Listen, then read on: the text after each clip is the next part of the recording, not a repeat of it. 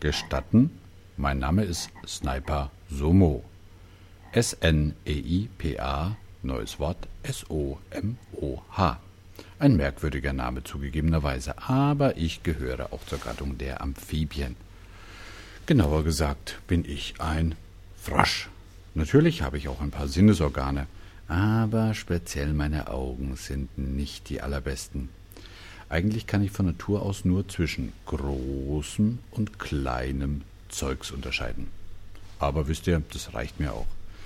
Ich bin darauf programmiert, bei kleinem Zeugs, ihr als Menschen mit weitaus differenzierten Sinnesorganen würdet vielleicht Fliegen dazu sagen, sofort zuzuschnappen.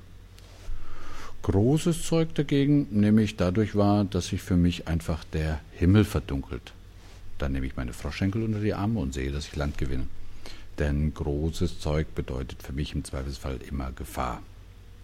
Nun werdet ihr als domestizierte Primaten wahrscheinlich denken, Oh Sniper, was bist du ein armseliges Geschöpf, das diese wunderbare Welt nur so begrenzt wahrnehmen kann. Ja, wahrscheinlich da ihr denkt, ihr nehmt die Welt so wahr, wie diese wirklich ist. Pah, da kann ich nur lachen. Ich hätte nichts dagegen, wenn ihr ein paar Takte mitlacht. Aber Spaß beiseite. Klar haben wir Snipers schon mal davon gehört, dass ihr Menschen so unheimlich stolz darauf seid, mit euren Sinnen weitaus mehr wahrnehmen zu können als wir Snipers. Aber das ist natürlich völliger Unfug. Da hat mir doch kürzlich so ein eingebildeter Primatenmensch versucht weiszumachen, dass sich die Erde um die Sonne dreht. Hihi. Und ich fragte ihn, sag mal, glaubst du eigentlich, was du siehst? Klar, sagte der Mensch. Und darauf nahmen wir uns beide einen lieben langen Tag Zeit, saßen an meinem Teich und beobachteten den Lauf der Sonne.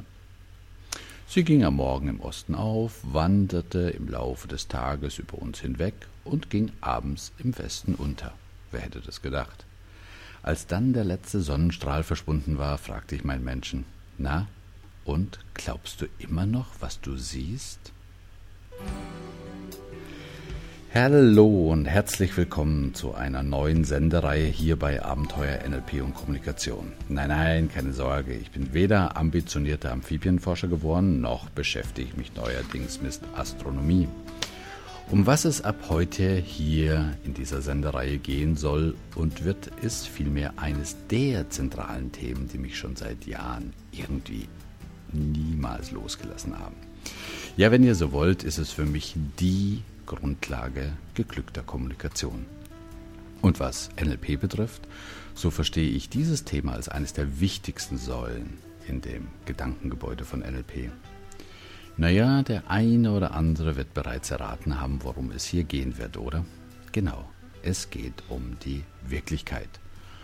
Oder um es mal etwas präziser zu umreißen, es geht um Fragen wie wie schaffen wir eigentlich unsere persönliche Wirklichkeit?